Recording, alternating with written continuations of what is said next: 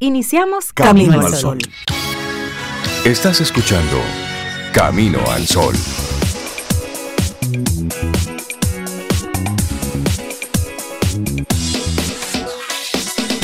Muy buenos días, bienvenidos a Camino al Sol. Es miércoles y estamos a 30 de noviembre, año 2022. Buenos días, Cintia Ortiz. Buenos días a todos nuestros amigos y amigas Camino al Sol oyentes. ¿Cómo va la vida? Pues la vida va, vamos bien. Buenos días, Rey, gracias por preguntar. Buenos días a Laura, Sobo y a ti, Camino al Sol oyente. Feliz día, feliz miércoles. ¿Cómo va la vida? ¿Cómo va la vida? Es bueno hacerse esa pregunta. Y te recordamos que conectamos contigo a través de estación 97.7 FM y también a través de caminoalsol.do. Es nuestra página web. Hasta la pregunta, ¿cómo va la vida? ¿Cómo amanecí? Y hazte un inventario y comienzas a preguntarte, ¿cómo están las rodillas? ¿Cómo están los brazos? ¿Cómo está la espalda? Comienza a hacer el inventario. La cabeza, las manos. Sí, sí, sí, sí. Sí, a ver, a ver. ¿Cómo va el cerebro? ¿Sigue funcionando? Todo eso. Hay que hacerse ese inventario y ponerle ánimo y ganas a todo lo que estemos haciendo en el día de hoy. Nuestro programa, como siempre, hemos hecho el esfuerzo por traerles invitados, colaboradores que en estas dos horas van a estar acompañándonos para conversar, para ir planteando temas y esperamos que cada uno de ellos sea oportuno para ti, que tú puedas conectar con cada una de esas cosas. Nuestra actitud, nuestra intención para el día de hoy en este miércoles. Claro, la idea aquí es que lo que te resuene más es importante. Lo que te resuene es aquello con lo que tú conectes hoy de manera más especial. Entonces a eso ponle atención, ponle cariño, porque es importante. Si te resuena es por algo. Algo hay en ti que conecta con eso. Así que lo que te resuene, es importante, vamos a ponerle atención. Y como dice Rey, siempre preparando un programa con muchísimo cariño que esperamos que les guste. Así que hoy, pues no será la excepción, esperamos que este Camino al Sol de hoy también sea de tu agrado y sobre todo que te permita crecer, apoyar, validar información, conocer algo nuevo, porque al final de eso se trata, de que hoy sumemos algo más a nuestra copa de conocimiento. Y sabes que esto de la intención del día, de lo que te resuene más, es importante. A veces tenemos esos, esos temas recurrentes, esos temas que están en nuestra cabeza una y otra vez. Y son temas que llegan por una vía y por otro. Entonces cuando identifiques esos temas en ti, detente, observa qué hay para ti en todas esas, en todas esas redundancias. Porque a veces es el universo que te está hablando. Entonces cuando pides, cuando haces alguna pregunta al universo, Así es que tiene el universo la manera de responderte a través de esos temas reiterativos. Entonces pregúntate a ver qué es lo que pasa. Porque al final de esos momentitos mágicos es que va la vida. Así es que va conectando todo esto. Soben no estará con nosotros en el día de hoy. Está cumpliendo unos compromisos personales, pero les envió un playlist que por supuesto aquí lo vamos a estar colocando de forma muy voluntariosa. Más o menos. Así es, arrancamos entonces nuestro programa Camino al Sol. Hay muchas informaciones que vamos a compartirte en los titulares, porque hay algunos que es para dedicarles más, más de un pensamiento. Tomémonos un café. Disfrutemos nuestra mañana con Rey, Cintia, Soveida, en Camino al Sol.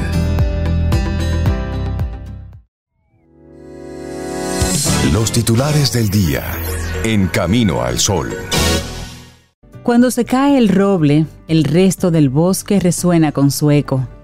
Pero cien bellotas se siembran en silencio por una brisa que pasa inadvertida. Bueno, que esta, esta forma de arrancar el programa va marcando así el, el inicio de unos pensamientos y de unas reflexiones. Aquí tenemos entonces algunos titulares y esto es un contraste con el primer titular que sale hoy en la prensa. Primera etapa del patrullaje policial por cuadrantes va a comenzar en 17 sectores del Distrito Nacional. De, verdad que no entiendo cómo es que anuncian una serie de medidas. Es decir, aquí faltó que esto lo hicieran en una rueda de prensa donde invitaran a todos los delincuentes y, le dijeran a qué hora iban a estar Exactamente, porque escuchen esto. Ante los hechos delictivos y de criminalidad que han ocurrido en las últimas semanas en nuestro país, las autoridades decidieron implementar la estrategia de patrullaje policial por cuadrantes, 84 en total. Y esto busca reforzar las acciones contra estas problemáticas. Esta técnica consiste en organizar los recursos humanos y logísticos de supervisión en sectores fijos y dirigir el patrullaje preventivo de agentes de la uniformada en pequeñas delimitaciones geográficas. Estas acciones, según la institución del orden, se iniciarán desde el próximo viernes 2 de diciembre en sectores del Distrito Nacional y serán dirigidas desde el Departamento C1. Ahí habrán 49 cuadrantes y el C6, que tendrá 35 cuadrantes. El vocero de la policía, Diego Pesqueira, destaca que el Departamento C1 tendrá a su cargo ocho supervisorías ubicadas en los sectores Los Jardines, San Jerónimo, Los Millones, en el ensanche Quisqueya, La Esperilla, Los Prados, en Piantini y en Paraíso. Y en el departamento C6 habrá nueve supervisorías que contempla la zona universitaria, la feria Bella Vista, los kilómetros 1, 2 y 3, los Casicazgos, Costa Verde y el Parque Mirador Sur. Pesqueira agregó que en los operativos apoyarán unidades linces y boinas grises. Explica que habrá tres turnos, con un total de 504 hombres por cuadrillas, 168 en cada turno y 801 en supervisorías. Durante estas acciones habrá un total de 33 camionetas con su kits de tarjetas, 84 motocicletas, 504 bodycams, 117 radios de comunicación e igual cantidad de celulares, smartphones. Cada agente de la uniformada, aquí viene lo bueno, tendrá una macana, la cual, según la Policía Nacional, será el elemento principal ante el manejo de la fuerza para evitar el uso de arma de fuego durante los operativos. La macana será el elemento principal ante el uso de la fuerza, reservando el uso de arma de fuego para circunstancias de legítima defensa, siendo esta el último recurso y convirtiendo el diálogo y la interacción con el ciudadano en el primer mecanismo en la resolución de conflictos. Así indica el programa de estrategia de la institución. Me parece muy bien. También la uniformada establece que cuenta con 19 drones y 49 pilotos que serán utilizados cuando lo crean pertinente. También están hablando de que habrán cierres temporales. Estas medidas incluirán cierres temporales en todas las vías de acceso a los polígonos específicos que comprenden las avenidas John F. Kennedy, Luperón y Máximo Gómez, cuando la situación lo amerite. Y hay un protocolo. La policía indica que cada unidad deberá recorrer frecuentemente su cuadrante a cargo de forma sigilosa. Tendrá que estar atento ante cualquier evento que se presente realizando paradas frecuentes para que así puedan acercarse a las comunidades.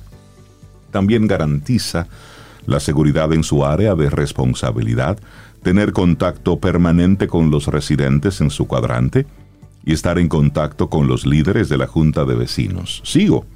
De acuerdo a la institución, los agentes deben suministrar a los residentes su identificación y número de celular para cualquier asistencia. Asimismo, debe saber dónde están ubicadas las escuelas, bancas, colmados, lugares de bebidas alcohólicas, restaurantes y demás establecimientos. Y cada oficial deberá presentar un informe diario de las novedades ocurridas en su turno de servicio y entregar todas aquellas informaciones que resulten importantes cada vez que sea relevante. Miren, yo creo que hay, hay, hay momentos y hay momentos. Este protocolo que dicen, esto debería ser el protocolo de vigilancia normal de una ciudad como la nuestra. Es decir, debería ser el protocolo normal de vigilancia constante, periódica y todo lo demás. Pero en el momento en que estamos viviendo ahora, es para ir un poco más allá. Y ese ir un poco más allá está relacionado con inteligencia, está relacionado con unidades tácticas y son cosas que no se dicen en lo público. Son cosas que no se publican porque con todo esto le estás diciendo a los bandidos, miren, vamos a estar aquí y no aquí. Por ejemplo, aquí no se habla desde de la Kennedy hacia arriba, no se menciona ningún sector. Me imagino que en algún momento lo incluirán. Pero por toda la zona de Arroyo Hondo, por ahí, es un azote y yo no veo esos números por aquí. Es decir, hay una serie de, en la zona oriental, lo que está ocurriendo. Es decir, este tipo de acciones deben tener una, una acción poco diferente, porque aquí lo que estamos pasando es como una especie de paño con pasta. Y dar todos esos detalles, ¿eh? así es diciéndole, miren muchachos, ay, arrancamos el viernes, es decir, que hoy miércoles denle para allá, el jueves también. Y cuando uno llama a la policía buscando, como ocurrió hace unos días, una señora que tuvo que llegar hasta la policía, hasta el palacio principal de la policía, buscando una patrulla porque duró horas esperando algún tipo de respuesta. Es ahí donde tenemos que, que trabajar. La situación de seguridad ciudadana no es para medias tintas. Y esto que está planteando, aquí no hay ningún delincuente que ande con una macana. Todos los delincuentes aquí andan armados y muy bien armados. Muy bien armados. O andan con una pistola o andan con un puñal, con un cuchillo. Entonces, es para hablar con macana. No sé, pero creo que esto sigue siendo cosmético. Esto como ciudadano no lo veo como una respuesta ante la situación que está ocurriendo en nuestro país. Este es el primer titular. Seguimos con otro. Bueno, cambiamos de tema y es que pacientes con COVID comienzan a llegar al hospital Robert Reed Cabral. El presidente del Colegio Médico Dominicano dice que la subvariante XBB no ha mostrado altas tasas de mortalidad o morbilidad. El director del Hospital Infantil Robert Reed Cabral, Clemente Terrero, indicó ayer martes que a este recinto han empezado a llegar pacientes afectados de COVID-19, incluyendo un recién nacido que fue referido al Marcelino Vélez. El área de atención del Robert Reed es para niños más grandecitos, explicaba. También explicó que en vista de que en los últimos días no se registraban casos COVID, los dos niños positivos al virus que fueron ingresados el lunes pasado marcan el inicio de una temporada de repunte. El epidemiólogo observó que las infecciones respiratorias se han mantenido, aunque vemos y hemos notado que ha bajado un poco la frecuencia, pero siguen viniendo pacientes. Los que tenemos están estables realizando una encuesta a un medio nacional entre las madres que acompañaban a sus hijos en el área de espera para consultas para conocer cuáles quebrantos de salud las motivaron a llevar a los niños a revisión, pues las respuestas más comunes fueron esas, tos, fiebre, dolor de oído, chequeos de rutina, mocos, y en el caso del dengue, el centro hospitalario registraba ocho pacientes internados, uno de ellos de cuidado. El presidente del Colegio Médico Dominicano, Senen Cava, afirmó que hace más de dos meses que tenemos más de siete subvariantes, todas variantes del Omicron. Cabe resaltar que la XBB está causando estragos en China, en Europa y en India en este momento, pero el virus no ha demostrado en República Dominicana tener alta tasa de morbilidad o mortalidad a pesar de que el contagio está creciendo cada día más y que la positividad se ha disparado desde niveles que estuvieron por debajo del 5% hasta ahora cercanos al 20%, afortunadamente el incremento en la ocupación de camas se ha mantenido bajo, muy bajo, dice el doctor Senencaba. En otro orden, la jefa del Comando Sur de Estados Unidos y el presidente Abinader se reúnen en la graduación de cadetes del ejército la jefa del Comando Sur de Estados Unidos, la general Laura Jane Richardson, acompañó la tarde de este martes al presidente Luis Abinader y al ministro de Defensa, Carlos Luciano Díaz Morfa, y también a otras autoridades, a la graduación de cadetes de la Academia Militar Batalla de las Carreras del Ejército de la República Dominicana. La general de cuatro estrellas usó un equipo de traducción y estuvo en la mesa principal, desde donde presenció la ceremonia protocolar de la sexagésima primera graduación ordinaria, Academia Militar Batalla de las Carreras, en la que el presidente Abinader juramentó a los 35 oficiales subalternos, graduados en ciencias militares y que salen con el rango de segundo teniente. Al finalizar el acto, Abinader y Richardson ingresaron por separado junto a sus equipos al interior de la academia, donde permanecieron por más de 40 minutos. El encuentro fue sin prensa, aún no ha trascendido de qué fue que hablaron. Próximo a las 6.35 de la tarde volvieron a salir y se sentaron en sus respectivas sillas para presenciar parte de un concierto ofrecido por la banda musical del ejército. Disfrutaron varias piezas y se marcharon después de las 7 de la noche. El vocero de la presidencia, Homero Figueroa, informó que en la reunión Abinader y Richardson tratarían sobre las donaciones realizadas al país como vehículos militares, barcos, hospitales móviles, así como la integración de género, mujeres líderes, así como la paz y seguridad en la región. Bueno, y censo en doble turno para terminar hoy. La ONE está moviendo empadronadores de un sitio donde se ha terminado hacia otro para reforzar las áreas. Hoy termina el décimo censo de población y vivienda con un rezago importante y evidente en las provincias con mayor eh, población del país, como son Santo Domingo y el Distrito Nacional. El director del censo, Víctor Romero, dijo ayer que para lograr avanzar en algunas zonas se está trabajando doble turno, con un segundo empadronador que continúa el conteo desde las 5 de la tarde y hasta las 8 de la noche. La ONE había extendido el proceso siete días adicionales hasta hoy, 30 de noviembre, debido al retraso ocasionado por los problemas de conexión de cientos de tabletas. Pero el tiempo adicional se ha quedado corto para terminar en la capital, en Santiago y en la Altagracia. Romero explicó que hasta ahora no tienen contemplado extender el censo por más días. De las seis provincias restantes están terminando un tope de tres. Hay tres que tenemos que ver cómo vamos a culminar de aquí a mañana, comentó Romero ayer. La ONE también está moviendo empadronadores de un sitio donde se ha terminado hacia otro para reforzar áreas. La institución además ha tenido que agilizar sus gestiones para pagar a las personas que se han parado o han disminuido el ritmo de producción desmotivados porque todavía no reciben su dinero. En 26 provincias, la recolección de datos ha terminado, según Romero. Allí se realizan los trabajos técnicos y se espera que puedan concluir satisfactoriamente este miércoles.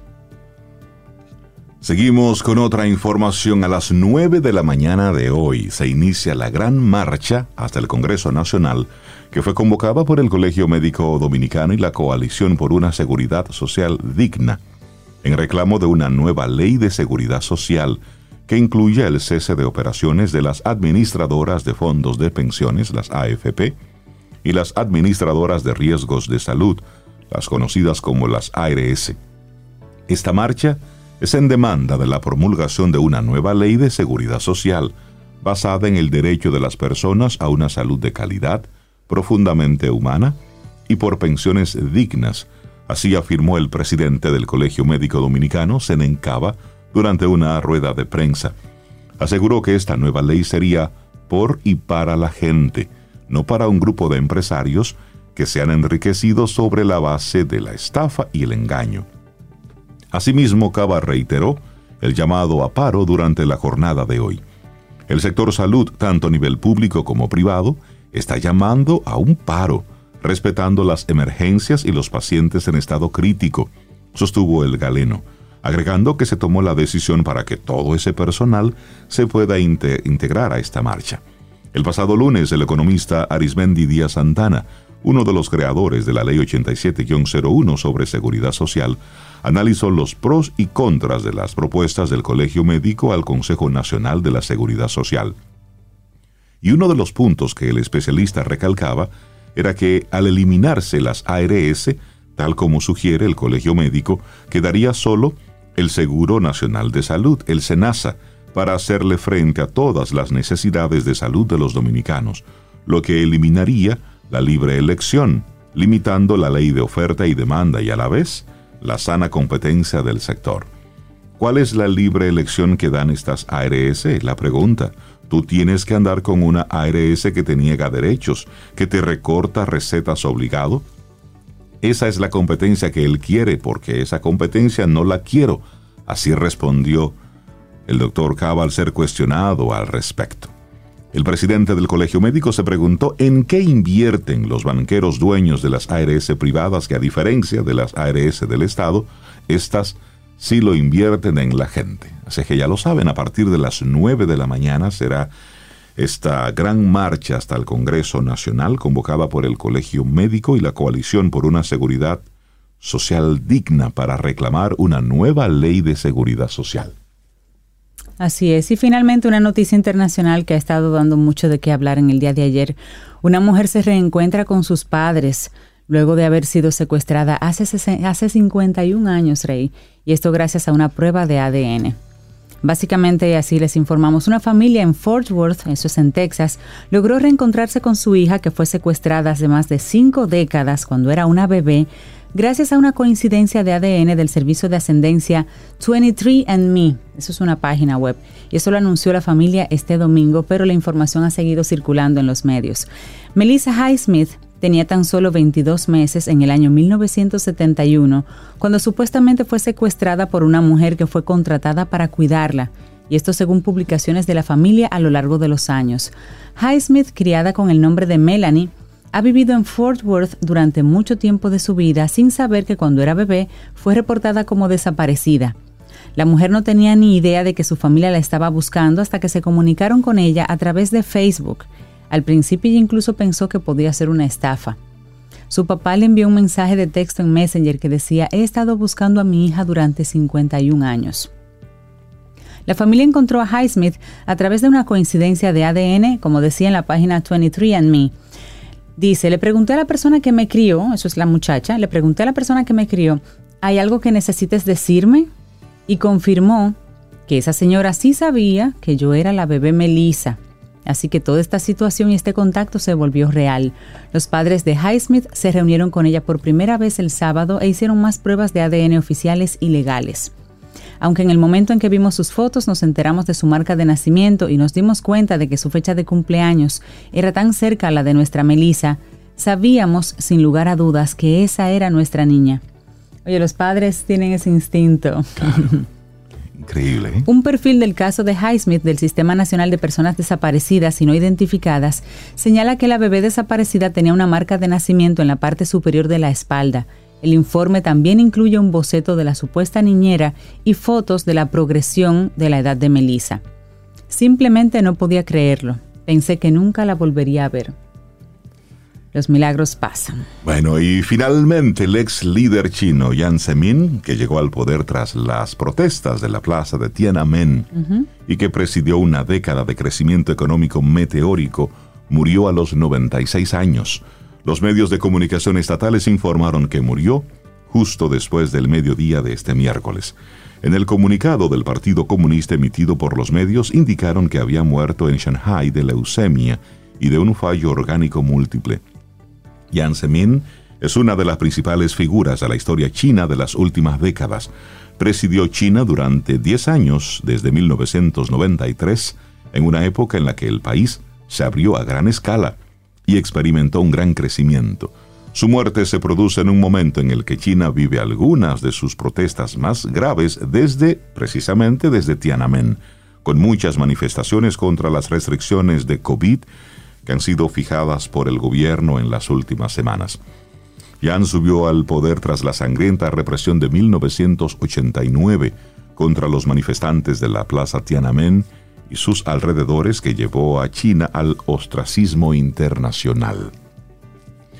Y a propósito también una, una persona que, una artista que falleció hace algunos días, que fue muy conocida en la década 80, Irene Cara, la cantante de los, la década de los 80 como Fama y Flash Dance, falleció hace algunos días a la edad de 63 años. Todavía no habían dicho las razones de su fallecimiento.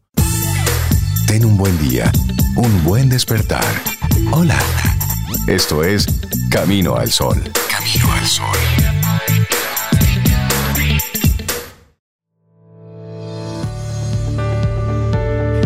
Sin importar cuántas palabras santas leas, cuántas palabras santas digas, ¿de qué te servirán si no actúas sobre ellas? Uf, una frase o un boche de Buda. Ay, ay, ay. Y si usted es de los que dice que no tiene pelos en la lengua, que dice lo que siente y cómo le sale, bueno, pues aquí nuestra reflexión en esta mañana. Ocho pasos para decir lo que piensas. Sí, porque eso no es a lo loco. No, hay que decirlo bien hay que decirlo bien. Nuestra educación y nuestra cultura son las culpables de que individualmente a muchas personas les cueste enormemente expresar aquello que piensan y sienten. Esto les genera malestar, un sentimiento de sumisión que llegado el caso se acumula y entonces aparece en forma de explosiones de ira. Saber crear un entorno de seguridad y tener el valor para expresarnos es nuestra obligación para salvaguardar nuestras necesidades. Y de no hacerlo, perdemos, perdemos parte de nuestra identidad cedida al otro. lo cual no siempre es sinónimo de bienestar y de evitación de conflicto. Pero hay beneficios en ser así diplomáticos y decir lo que queremos, pero de la forma correcta. Sí, es que ya sea porque queremos ser diplomáticos o porque queremos complacer al otro, tendemos entonces a callarnos todo aquello que sentimos. Una herramienta social no siempre útil y que puede hacer que vivamos solo para atender las necesidades de los demás, olvidando y anulando las nuestras. Decir lo que pensamos y ser honestos con los demás y con nosotros mismos, esto tiene una repercusión directa sobre nuestro bienestar. Al alejarnos de la mentira o de la ausencia de verdad, ganamos varios beneficios y entonces te lo vamos a ir compartiendo. El primero de ellos, cuando usted dice lo que tiene por dentro, siente una satisfacción personal. Eres capaz de ser valiente y mostrar tus propias necesidades y opiniones. Otro beneficio es que los demás te entienden. Pretendemos que los demás adivinen nuestro pensamiento y sepan qué necesitamos. Esto solo ocurre cuando se lo mostramos y de forma clara. Otro beneficio es que no hay toxicidad. Cuando las relaciones son unilaterales, tendemos a dejar que se queden con nosotros personas tóxicas. Otro beneficio, compromiso. Compromiso contigo mismo como persona, con tus valores, con tus ideas, y si te comprometes contigo, también sabrás hacerlo con los demás. Y hay otros dos más. La relajación es uno de ellos. Expresarnos nos libera de estrés mental. Descargamos lo que pensamos y no entramos en pensamientos circulares, es decir, dejamos de estar rumiando, ¿eh? Eso que sentimos y luego evitamos conflictos. Callarnos a menudo es una herramienta que usamos para no discutir.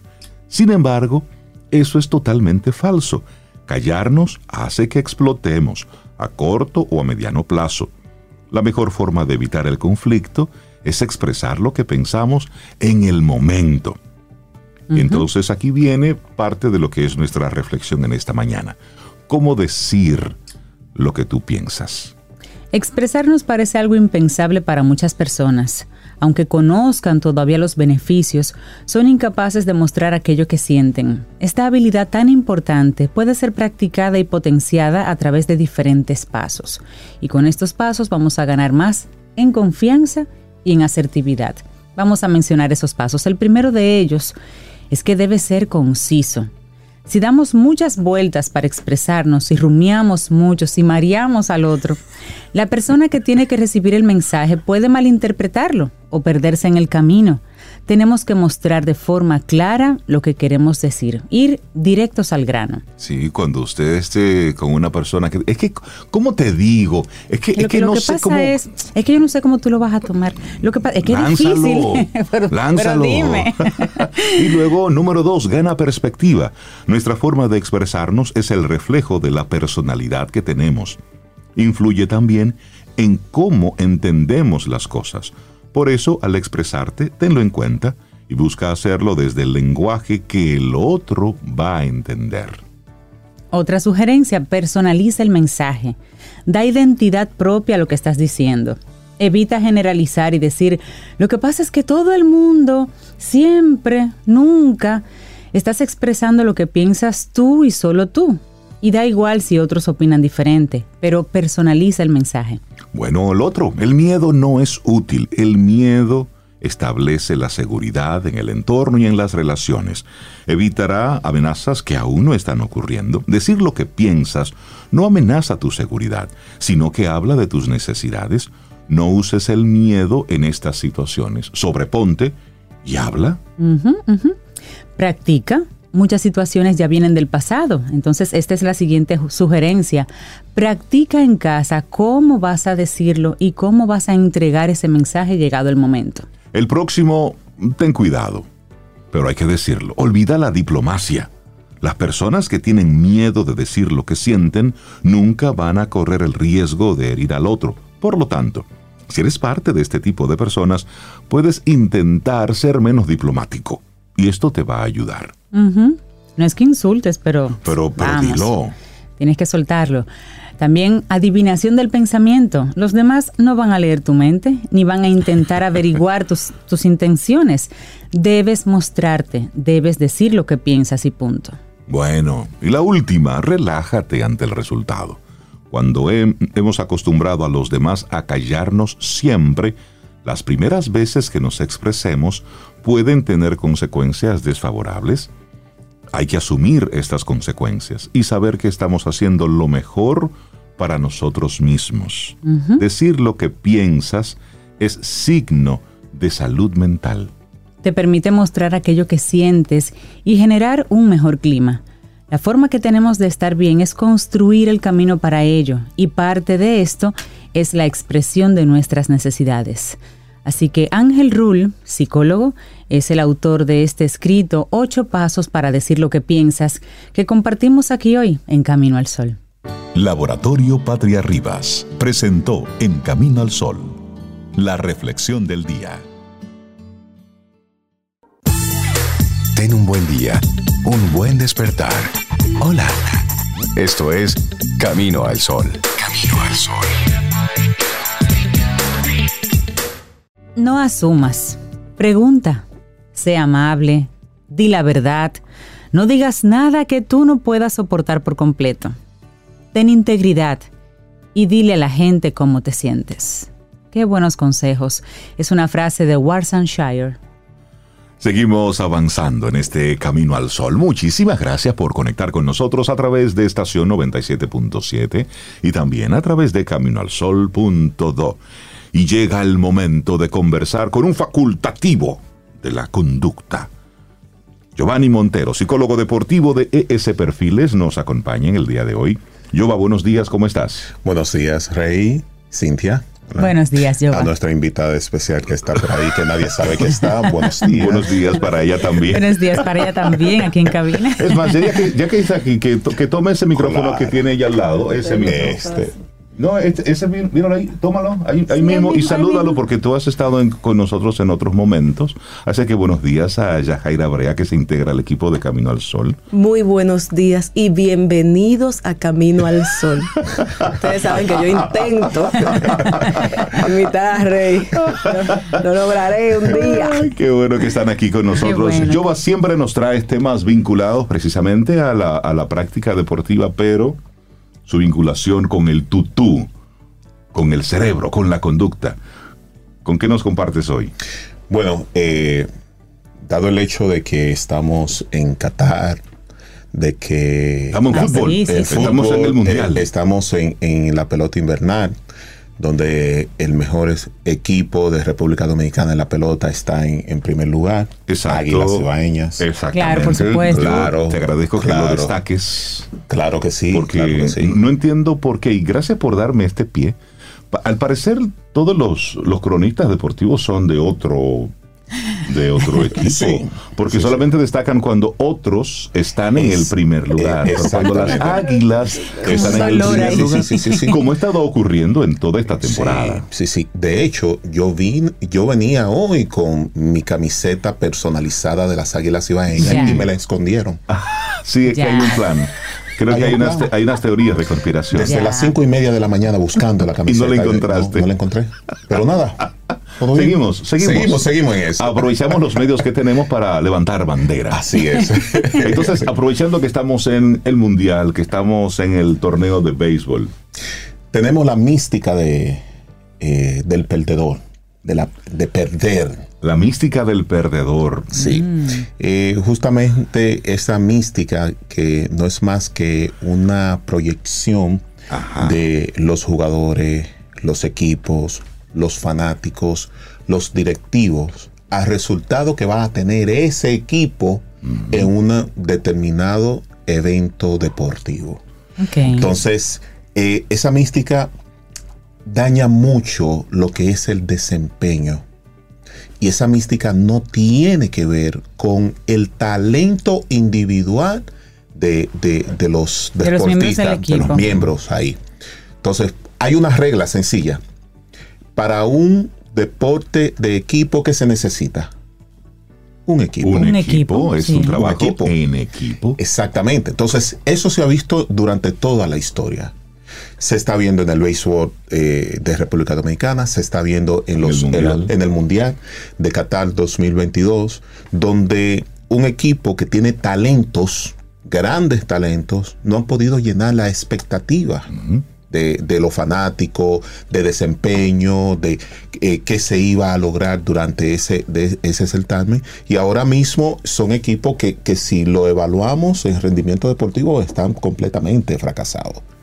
Entonces, es un elemento que tenemos que tomar en cuenta porque hay una sola persona que puede coaccionar un equipo para poder dar el, el rendimiento adecuado y es el entrenador. Exacto. Si el entrenador no se da cuenta de esta mística, entonces se va a ir por ahí en el mismito camino. Y eso, y eso pasa con esas grandes estrellas que la gente está esperando que, por ejemplo, en el caso de, de fútbol, pues meta todos los goles posibles. Es decir, cuando está jugando Portugal, la gente no está esperando que Portugal gane. No, la gente Sí. quiere ver a Ronaldo. Ronaldo metiendo- mete 10. Exactamente. Porque mismo- uno no basta. No, 10. Y lo mismo pasa con, con Argentina. De hecho, lo que ocurrió en el primer partido con, con Argentina, que perdió Que perdió de, de el- Qatar. el, Ante Arabia el Saudita. pobre Messi. Sí. Entonces, lo, que, lo querían crucificar cuando perdió, pero también lo querían crucificar cuando ganó, porque ahora Messi tiene todas las amenazas de muerte Sí, posibles. el enemigo número uno de- de México. De México. Es decir, en siendo boxeadores, luchadores, todo el mundo dice a Messi quien... Entonces es un- por un lado y por otro. Sí, sí, re- realmente. Entonces es, se convierte, se llega a convertir en- en un problema porque las personas no se dan cuenta de que de qué es lo que está pasando, por qué se está teniendo ese resultado en ese momento.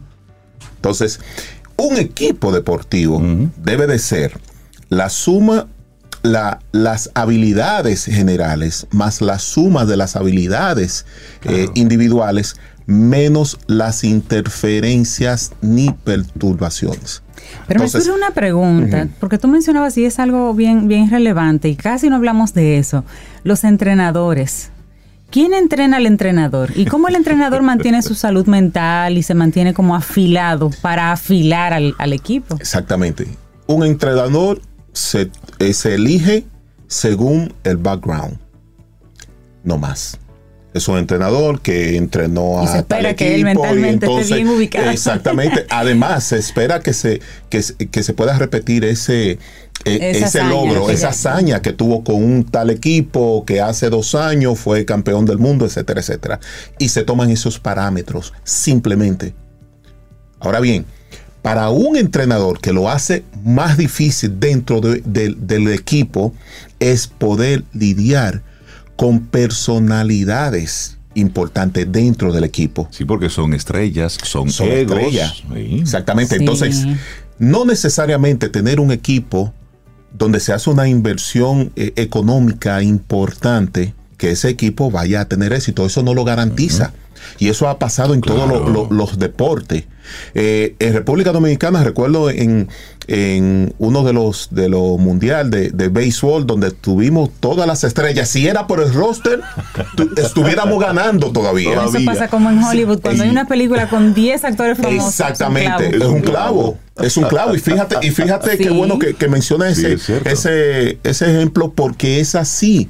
Entonces, un equipo tiene que ser la suma de las habilidades individuales, pero cuando tenemos cinco estrellas, seis estrellas o crack dentro de- del, eh, de- del fútbol, entonces es difícil lidiar, manejar esas estrellas si ellos no deciden jugar en equipo. Si cada quien está buscando su estrellato, Sí. no hay forma. o simplemente no tiene la menor disposición a entrar en concepto de equipo, porque es equipo. No ni siquiera, ni siquiera es que, que yo tengo que ser el mejor, sino cómo yo estoy asumiendo mi papel dentro del equipo. Por ejemplo, en estos días, a propósito del Mundial, Neymar de Brasil se lesiona. Entonces estaban las conjeturas, ¿y qué va a pasar con Brasil? ¿Qué va-?" Bueno, se lesionó, Brasil ganó. Es decir, ganó el equipo. Sin Neymar todavía ganaron. Es, es- es un trabajo y precisamente lo que ocurre en muchas ocasiones cuando colocan a esas estrellas es que es como el pensamiento que tengo yo como desde fuera como, como espectador. Si él va a jugar, todo el mundo descansa. Sí. Si él no juega, pues entra entre el equipo. Eh, Lo- es- Se lo- activa el modo equipo. Sí. Es- exactamente. Lo que pasaba cuando Pedro Martínez iba a lanzar. Sí. Pedro lanza hoy, pues los bates estaban en el suelo, esperando solamente que Pedro ponchara a todo el que tenía que ponchar. Sí, exactamente, exactamente. Eh, incluso este fenómeno se da también en las empresas. Cuando Sí. tú tienes un equipo de talentos y ese, esos talentos no están cohesionados, olvídate, no van a sacar un solo, eh, una sola producción no la van a sacar. Porque hay conflicto, hay elementos que no se están viendo, no se ven y que en este caso el dueño, el supervisor, el director del departamento tiene, debe tener la capacidad de ver eso. Porque no solamente con el talento, es como yo manejo el talento. Y manejar esos egos, porque yo te voy a ser honesta, si trabajamos en equipo, como equipo, y brilla una persona y los otros 20 que hacemos el mismo esfuerzo, el mismo entrenamiento, la misma mística de trabajo y no brillamos, simplemente hacemos que las cosas pasen, pero el que brilla es uno, llega un momento Claro. que como ser humano, y eso pasa en las bandas, cuando se desarma una banda, porque brilla el cantante, y pero la banda somos siete, Exacto. cuando se desarma también el tema, por ejemplo, en un- en una película, una serie famosa, y somos cinco protagonistas, pero uno es el que brilla y al final terminan pagándole más. Creo que es de humanos también, que llega un momento en que tú dices, si yo hago el mismo esfuerzo porque no tengo la misma valoración, y comienzo a decir, bueno, que justifique su fama.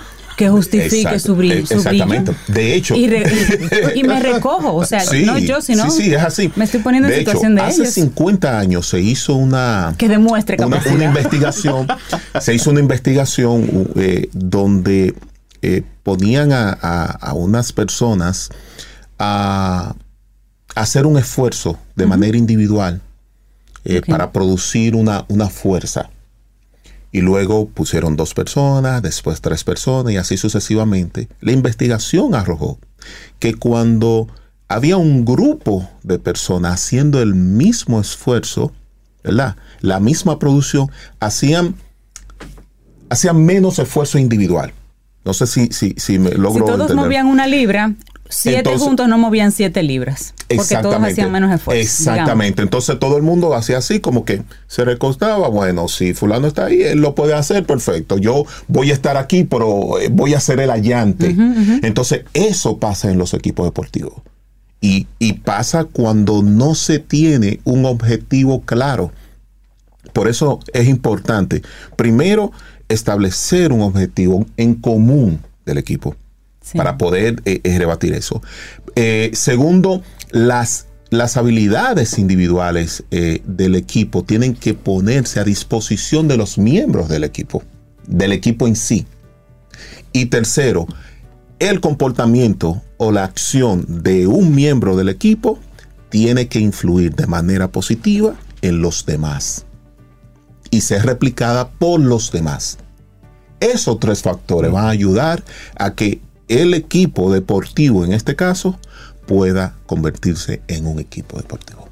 Oye, me interesante y luego traspasar esto, igual, como tú muy bien mencionabas, al, al trabajo en las empresas. Cuando tenemos un empleado, un colaborador que es certero, que siempre está dispuesto, que siempre entrega calidad, por lo general ese es el que siempre está sobrecargado. Sí. Sí. Y luego al otro, pues simplemente el que lo va cogiendo como con, con calma. Precisamente porque por la confianza que se le tiene, vamos cargando, pero llega un punto en que eso se rompe. Sí. Sí, pero cuando, cuando vemos hacia atrás, fácilmente esa dinámica provoca tanto daño que nos cuesta luego el doble de esfuerzo poder superar esa situación. Por eso es importante desde el principio verlo y evitar entonces que se dañe eh, esa, esa sinergia de, de- de los miembros del equipo. Interesante conversación que hemos tenido con Giovanni Montero, psicólogo deportivo de ES Perfiles. La gente que quiera seguir esta conversación, que quiera conectar con contigo y el equipo de ES Perfiles, ¿cómo puede hacerlo? a través de el Instagram, arroba perfiles o al teléfono 809-750-0716. Buenísimo. Giovanni Montero. Que tengas un excelente día. Igual para ustedes. Gracias, Jova. Ten un buen día, un buen despertar. Hola. Esto es Camino al Sol. Camino al Sol.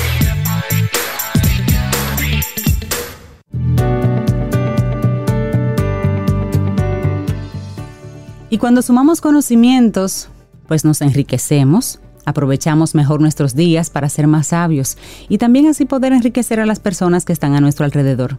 Por eso tenemos un segmento muy lindo con nuestros buenos amigos de Seguro Sura República Dominicana. Se llama Quien Pregunta Aprende con Escuela Sura. Y con ellos siempre tenemos temas relacionados con tendencias, riesgos, seguros, de la mano de expertos que traen aquí a Camino al Sol. Sintoniza la próxima semana. Ya estamos trabajando en otro tema para ti. Quien pregunta aprende con Escuela Sura. Y seguimos avanzando en este camino al sol. Muchísimas gracias por estar ahí, por conectar con nosotros y mandarnos todos sus, sus mensajes. Los recibimos, los leemos y gracias por estar siempre presentes. Bueno, y darle los buenos días y la bienvenida a nuestra querida amiga Caril Taveras de Ideox, experta en estrategia comercial, es docente y siempre que llega a Camino al Sol, es para darnos informaciones muy conectadas con la industria en este tiempo. Caril, buen día, ¿cómo estás? Hola mis amigos, muy muy bien y ahora muy feliz. Ay, hoy yo quiero entrar con flores para Cintia. Cintia, qué linda es tu voz.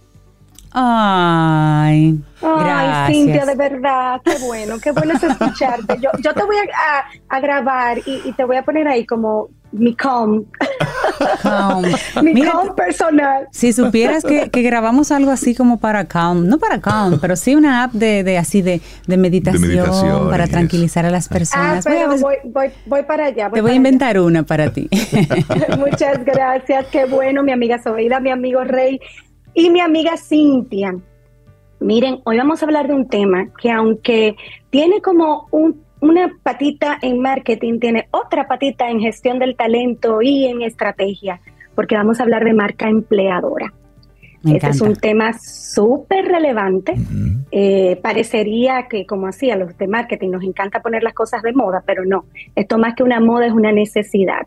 Ustedes saben que el mundo laboral cambió y la manera de atraer talentos y retener talentos, pues cada vez eh, se vuelve más retadora para las organizaciones, porque pues estamos conviviendo varias generaciones dentro de las instituciones y eso hace eh, pues eh, más difícil todo el tema del clima y de la retención del talento y demás. Entonces, pues se han unificado estrategias de marca, estrategias de, de servicio al cliente, estrategia este, de marca personal, con estrategia de comunicación interna. Y todo esto ha dado a luz este concepto de estrategia de marca empleadora, que no es más que la herramienta que tenemos las empresas para comunicarle a los colaboradores actuales y futuro, futuros, se subrayan esa palabra futuros, que nuestra organización es el lugar más atractivo para ellos trabajar y desarrollar todo su potencial de carrera. Entonces, así como antes, eh, o bueno, como parte del mundo del marketing, hacemos muchos esfuerzos para fidelizar clientes. Este es el concepto de marca empleadora. ¿Cómo fidelizo a mis colaboradores? ¿Cómo bajo la rotación? ¿Cómo vuelvo más productivo mi equipo laboral? Y tiene como objetivo, pues, no solo atraer al mejor talento, sino generar ese compromiso este, que las empresas buscan hoy día porque se traduce en productividad, en logro de metas, tanto personales como colectivas. Miren, hace muchos años, y en esto las multinacionales americanas tienen eh, carrera, gabela, como decimos en dominicano, ¿verdad? Sí. Hace muchos años trabajábamos para una corporación que cada año, de manera rigurosa, medía el engagement, o sea, el compromiso de todos sus colaboradores a nivel mundial, 144 países y teníamos unas fechas muy específicas los líderes para asegurar que nuestros colaboradores hablaran. Era el momento de poner el oído en el, en el, en el corazón del colaborador o del cliente interno, como ya le llamamos. ¿Por qué esto es importante? Porque es la manera de medir la salud organizacional. Entonces, esto se convierte en una pieza fundamental para el éxito de las organizaciones. Y aunque lo hacen con el objetivo también de impulsar nuestras carreras, hay un objetivo puntual que es asegurar que todo, toda la armada, ese, ese army de las, de las organizaciones está enfocada en los macro objetivos y micro objetivos organizacionales. Si me dicen, Caril, en dos palabras, cómo defines todo este tema de estrategia de marca empleadora. Atracción y retención. Listo. Esas son las dos palabras clave. Atraer y retener. Es costosísimo y en eso los líderes de gestión del talento pueden hablar con mucho más propiedad que yo, pero es costosísimo el tema de la rotación de los colaboradores, la curva de aprendizaje, traer talento. Y en esa misma línea, Caril, ¿qué tipo de colaborador retener? Porque si bien es cierto que hay algunos que quieren estar ahí porque en esa punto. empresa, pero ¿cuál es el colaborador que yo debo retener? Mira, Rey, tú has dado en la diana, porque una de las recomendaciones que le hacemos y que tenemos previsto hacer en este espacio es definir el talento persona. Las, las personas de marketing van a entender muy claramente cuando hablamos de un buyer persona, porque es lo que necesitamos hoy identificar para poder hacer una buena estrategia de comunicación en redes sociales. Pues esto mismo se traslada. ¿Cuál es la persona ideal para mi, para mi organización? Y esto tiene que ver con la visión estratégica de la organización hacia dónde nos queremos mover, los valores organizacionales, si, están, si son cónsonos con los valores de nuestros, organiza- de nuestros colaboradores, y asegurar que también para ellos nosotros somos ese lugar ideal. Entonces eso nos lleva a otro punto, y es el punto de traer atraer a candidatos y tratarlos como si fueran nuestros clientes, Reinaldo y Cintia. ¿Cómo tratamos a nuestros clientes? En inglés, we pamper them, los cuidamos de una manera extraordinaria, pues así se nos pide en, este, en esta era trabajar con los colaboradores, mejorar la comunicación con los, con, con los candidatos. Oigan bien, y aquí quiero, quiero rápidamente compartir una anécdota. Eh, fui objeto hace muchísimos años también, y las anécdotas me gusta contarlas en primera persona, este, de un proceso para una posición súper, súper importante en, en, en, una, en, un, en el sector financiero. Y bueno, el proceso fue la verdad que muy, muy bien cuidado, cinco contactos presenciales y demás. Y luego este, hubo una desconexión, desconexión tan larga que mandó el mensaje en mí, en- se cerró el proceso. Y para cuando me volvieron a llamar para reactivar el proceso, mi decisión fue, no, no quiero continuar en el proceso, por una razón sencilla, porque descuidaron el proceso de comunicación. Entonces, entendí que esa no era la organización para yo trabajar. Así que así como las empresas quieren ser muy atractivas para los colaboradores, los colaboradores quieren ser atractivos para las empresas, entonces tú una relación de doble vía y tenemos que cuidarla. Hay que colocar al cliente en el centro de la marca empleadora. Y cuando nosotros hablamos de, eh, de estrategia y de transformación digital, siempre le decimos a nuestros clientes, a los participantes de nuestro programa, que todo esto comienza con el colaborador y hay que mirarlo como el cliente interno más importante de la organización. Hay que integrar esa estrategia con la estrategia de comunicación de la empresa. Estamos diciendo algo en prensa, digital o análoga, diferente a lo que se está viviendo. Cuidado que estamos caminando hacia una crisis mediática, porque los colaboradores hablan y usan sus redes. Hay que estar presente donde nuestra marca tiene un espacio. Por ejemplo, me encantó verlos a ustedes en el evento eh, de la semana pasada, un evento súper, súper cubierto, eh, muchos celebrities de la televisión y la radio dominicana, los felicito, me encantó, pero inmediatamente con mi mente de marketinera y de estratega yo estaba diciendo, claro, World Voices tiene que estar allí. ¿Por qué? Porque ahí está parte del talento con los que ellos colaboran y trabajan y a los que quieren atraer como parte de su estrategia de crecimiento y expansión. Entonces, esto mismo debemos hacer y, por supuesto, apalancarnos en las, en las herramientas digitales de atracción y eh, manejo de talento, porque el talento cambió. Esto parecería eh, como, bueno, ya tenemos demasiados temas con los que bregar, Caril, como para que ahora también Para sumarle. tengamos que sumar algo más. Sin embargo, me gustaría terminar nuestro espacio con una cita de Jeff Bezos. Jeff Bezos, que sabemos que tiene eh, emporio importante, dice que una marca, y voy, lo estoy leyendo citándolo a él, una marca es para una empresa lo que la reputación es para una persona. Ganas reputación cuando tratas de hacer bien todas las cosas difíciles. Y de esto se trata nuestro día a día.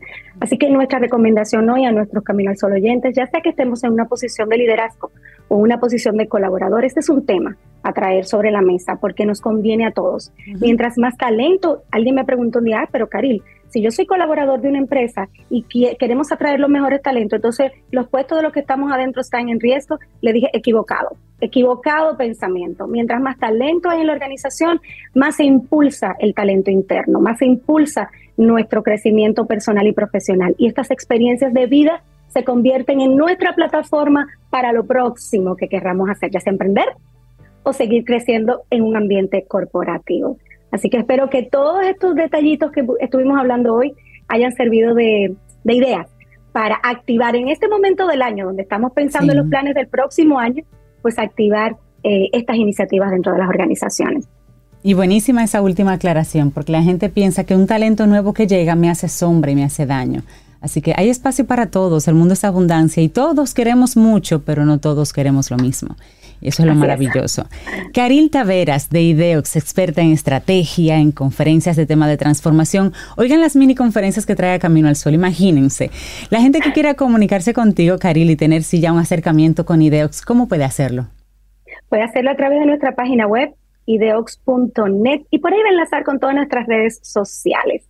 Así que esperamos poder seguir dialogando sobre estos temas con los interesados. Buenísimo, Caril Taveras. Que tengas un excelente día, amiga. Un abrazo. ¿Quieres formar parte de la comunidad Camino al Sol por WhatsApp? 849-785-1110. Camino al Sol. Respeta los sentimientos de los demás. Puede que no signifiquen nada para ti, pero podría significar todo para ellos. Una frase de Roy T. Bennett. Continuamos en este Camino al Sol a través de estación 97.7 FM y también caminoalsol.do.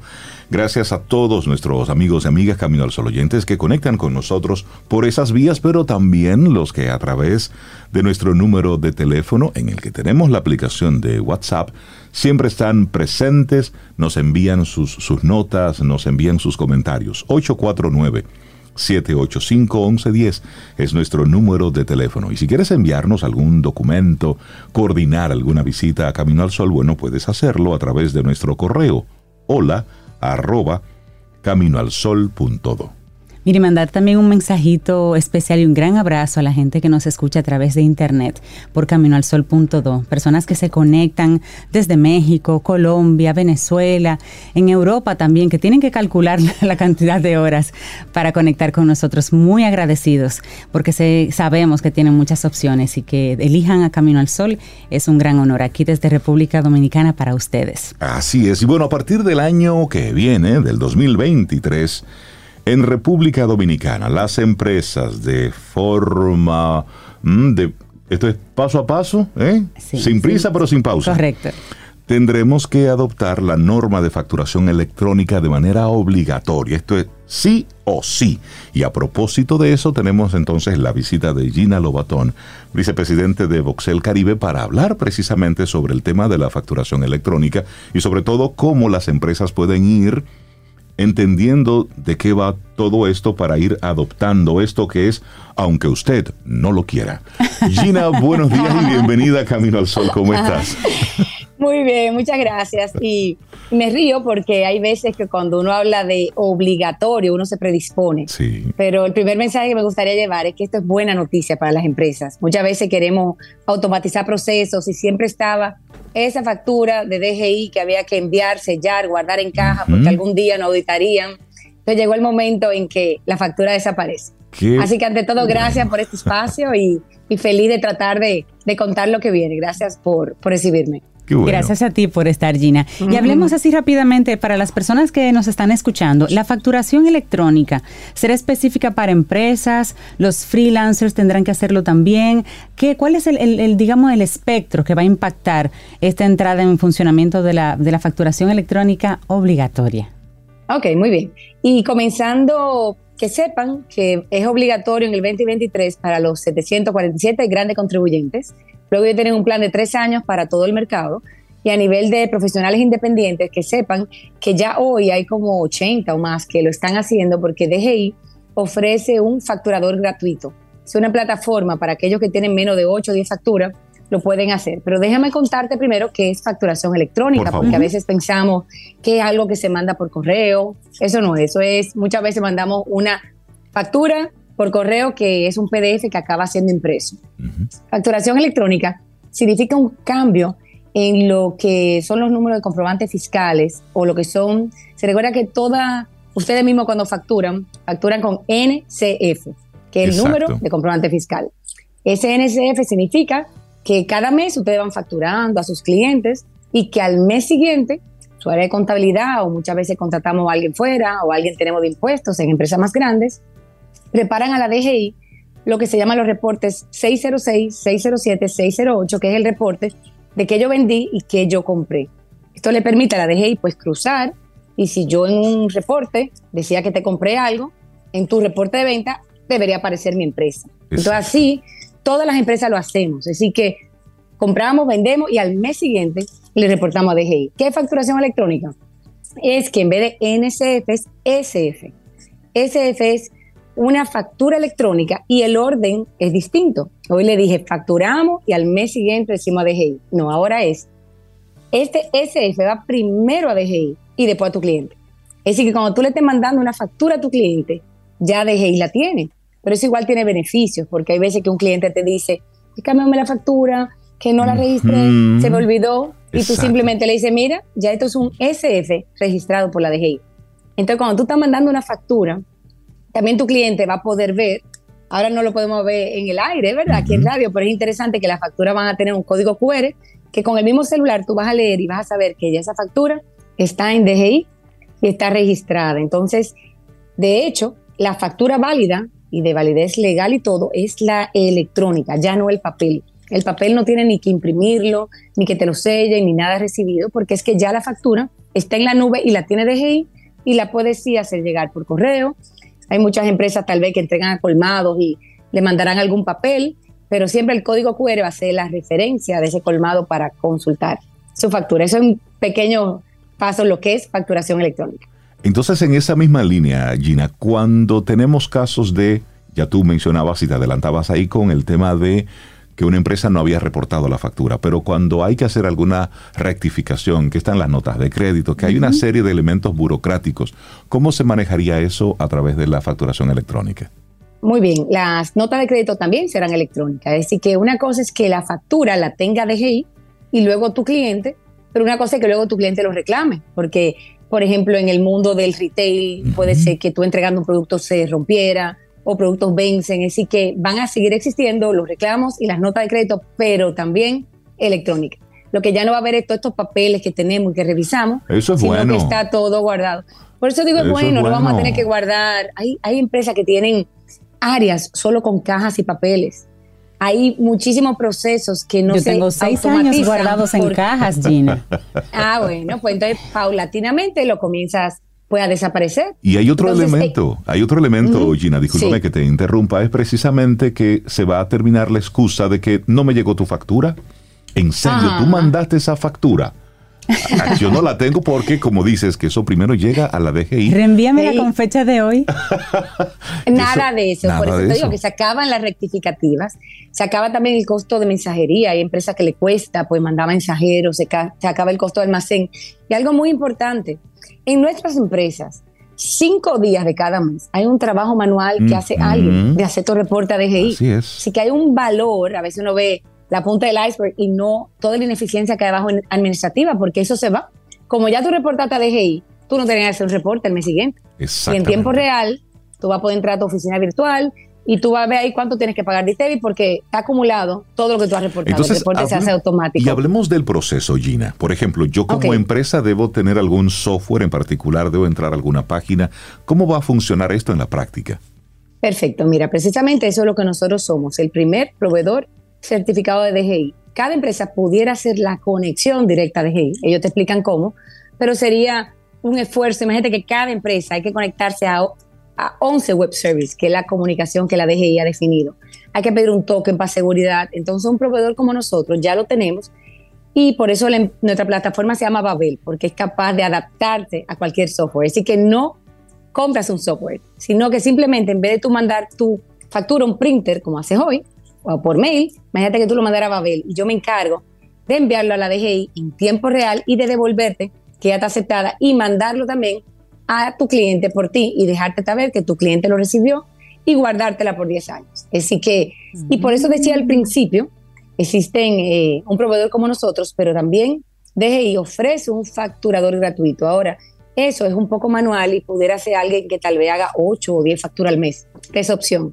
Pero igual aprovecho y digo porque las personas se preguntan si eso va a ser costoso y te puedo dar la idea de que puede costar 300 dólares al mes, tú manejas 3.000 documentos a DGI. Así que es como un super empleado que va a hacer toda esa información en tiempo real, que va a hacer archivo digital, que va a mandar la factura a tus clientes. Así que tampoco es algo pues, costoso para las empresas porque es realmente liberarnos de un proceso manual. Me gusta, me gusta la propuesta. Gina, entonces, por ejemplo, una empresa que diga, mira, lo que dice Gina, yo no sé de números, lo que dice Gina me va a simplificar. ¿Cómo una empresa de cero conecta con ustedes para comenzar a hacer esto? Debe tener previamente ciertos registros, me imagino, tener su información organizada, pasarla a ustedes, o es una licencia, o es un software que se descarga. Hablemos de cómo funciona.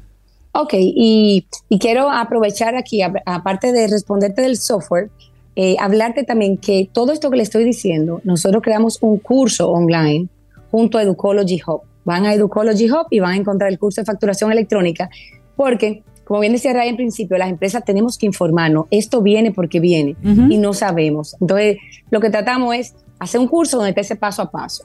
Ese paso a paso es todos las empresas que estamos registrados en DGI o los profesionales independientes que lo hacen con su cédula, pues tenemos una oficina virtual.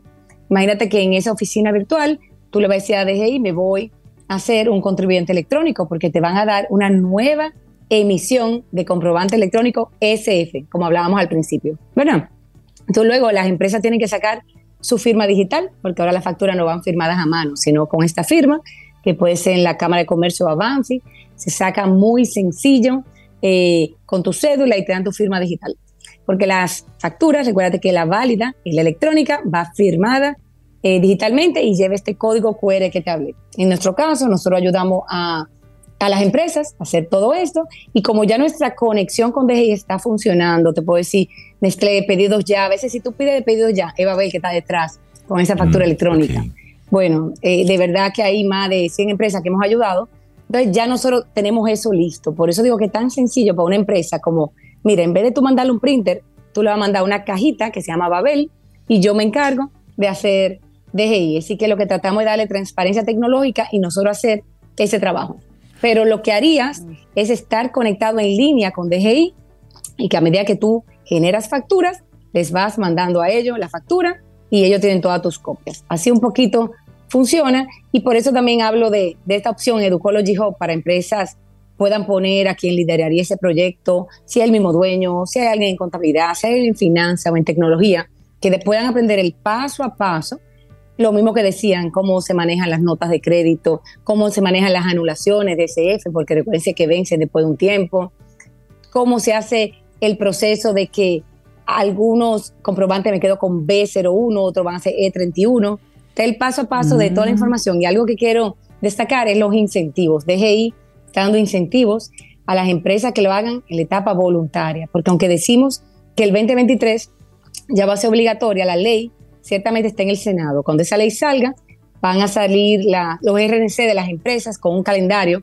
de cuándo deben estar listos. Pero mientras las empresas se sumen voluntario, lo que inviertan, eh, la DGI se lo va a dar en, en anticipo, en crédito fiscal, en crédito para ITEVIS, así que la DGI mismo está ayudando a las empresas a modernizarse, así que pienso que están haciendo su parte y nos toca a nosotros hacer la nuestra. Y creo que es muy sano para todo el sistema el que precisamente vayamos sincerizando todo esto, porque hay muchas cosas que se van perdiendo con el tema de las mismas facturaciones. Gina Lobatón, muchísimas gracias por traernos esta buena noticia significa que como país seguimos organizándonos y vamos, y vamos avanzando y forma parte de la misma dinámica y destacar un poco que República Dominicana es de los, de los países de, la región que está, que está avanzando con este tema. Sí, claro con, que sí. con pocos Chile, países. ujú, ujú, Estamos Panamá, avanzando. México, Costa Rica, Colombia. Es una realidad en la mayoría de Latinoamérica, así es. Totalmente. Las Gina personas que quieran conectar con, con Voxel Caribe, ¿cómo pueden hacerlo, Gina? Sí, muchas gracias. Pueden entrar a nuestra página babel.com.do o 683-1412 y con gusto le, le damos más información y los acompañamos en este proceso.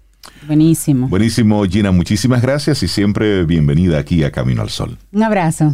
Feliz día. Igual. Igual para ti.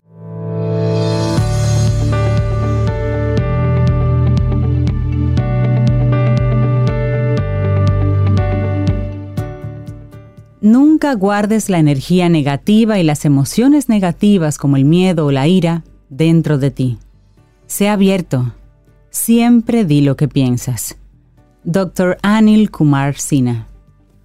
Continuamos en este Camino al Sol. Muchísimas gracias por conectar con nosotros. Y me, me encanta cómo los Camino al Sol oyentes conectan con los diferentes temas que proponemos y hacen aportes buenísimos. Hace, hace algunos minutos estábamos conversando con Giovanni Montero de ES Perfiles y bueno, pues un amigo cercano nos dice y nos envía, su nombre es Clifton. Y él nos dice, como la psicología deportiva es aplicable para muchas esferas de nuestras vidas, y él nos comparte un poco de su experiencia profesional y como líder de un grupo en banca, había tres cosas indispensables a ejecutar sí o sí. Y le agradezco mucho que nos haya enviado precisamente esos, esos elementos porque suma, aporta mucho a la conversación que hemos estado teniendo. Él decía, por ejemplo, él aplicaba tres cosas. Número uno, un kickoff meeting los lunes a las 8.30 de la mañana cada semana.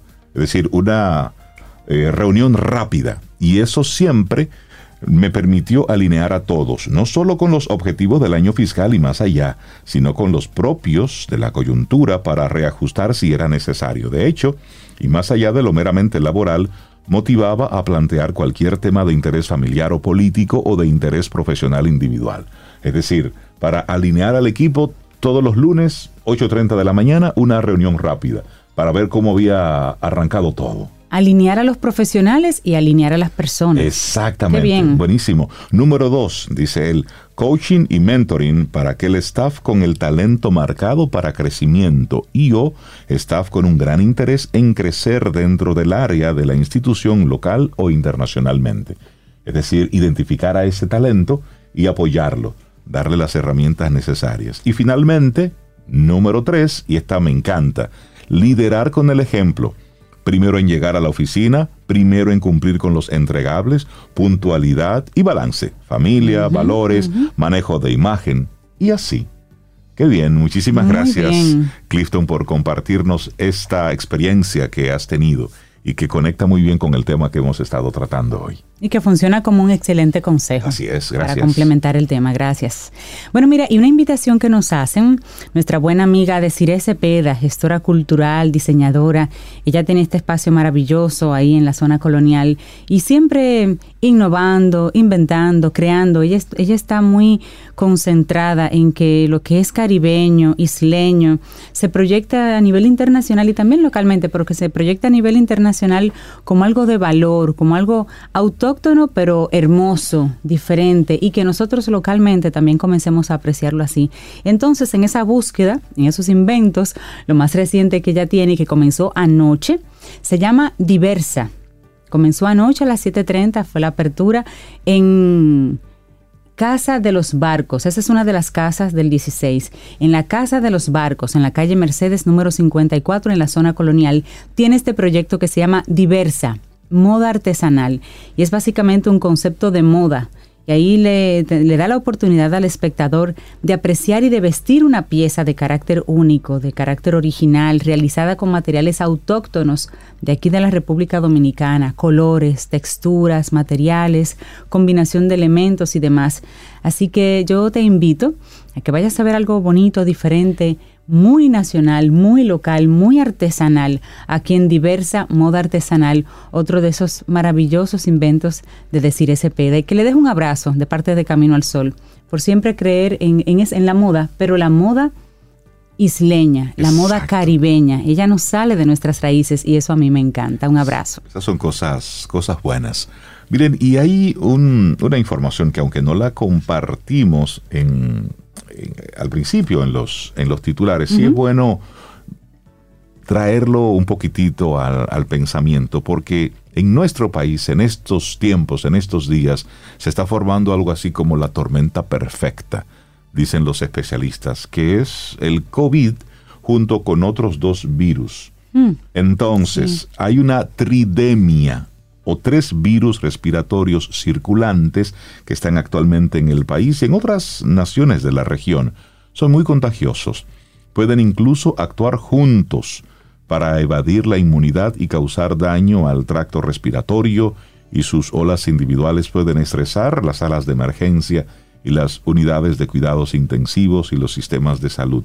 Y así lo estuvo alertando Marcos Espinal es epidemiólogo dominicano y subdirector de la Organización Panamericana de la Salud, Organización Mundial de la Salud en Washington, cuando se refería precisamente a la influenza, el COVID y el sincitial respiratorio, que actualmente tiene una alta incidencia en el país.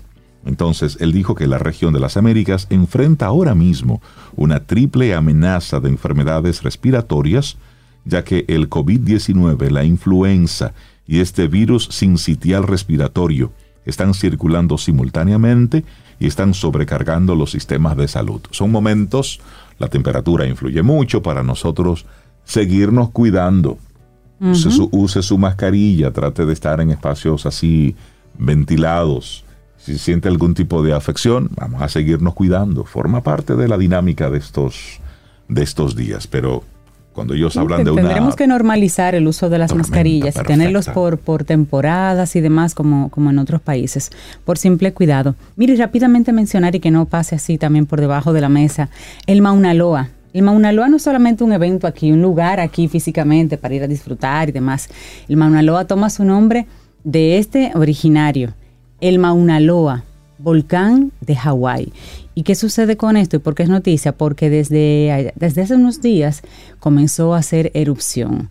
El volcán más grande del mundo, por eso es noticia, y además porque no, no estaba en erupción, no estaba activo desde el año 1984. Y ahora mismo se habla de que la lava de este volcán fluye por un costado a una temperatura de mil grados Celsius. Mil grados Celsius, Rey. ¿Y qué significa Mauna Loa? Significa montaña larga en hawaiano y es el volcán activo más grande del mundo. ¿Quieres saber qué tan grande es? Bueno, cubre 2.035 millas cuadradas, es decir, 5.271 kilómetros cuadrados. Inmenso. Esto es inmenso y es uno de una cadena de cinco volcanes que forman la isla grande de Hawái. La cumbre de Mauna Loa se encuentra a 4.170 metros sobre el nivel del mar, pero su base está en el fondo del mar. Y desde allí hasta la cima hay 9.170 metros, lo que lo hace más alto que el monte Everest. ¿Y por qué está el Mauna Loa en erupción?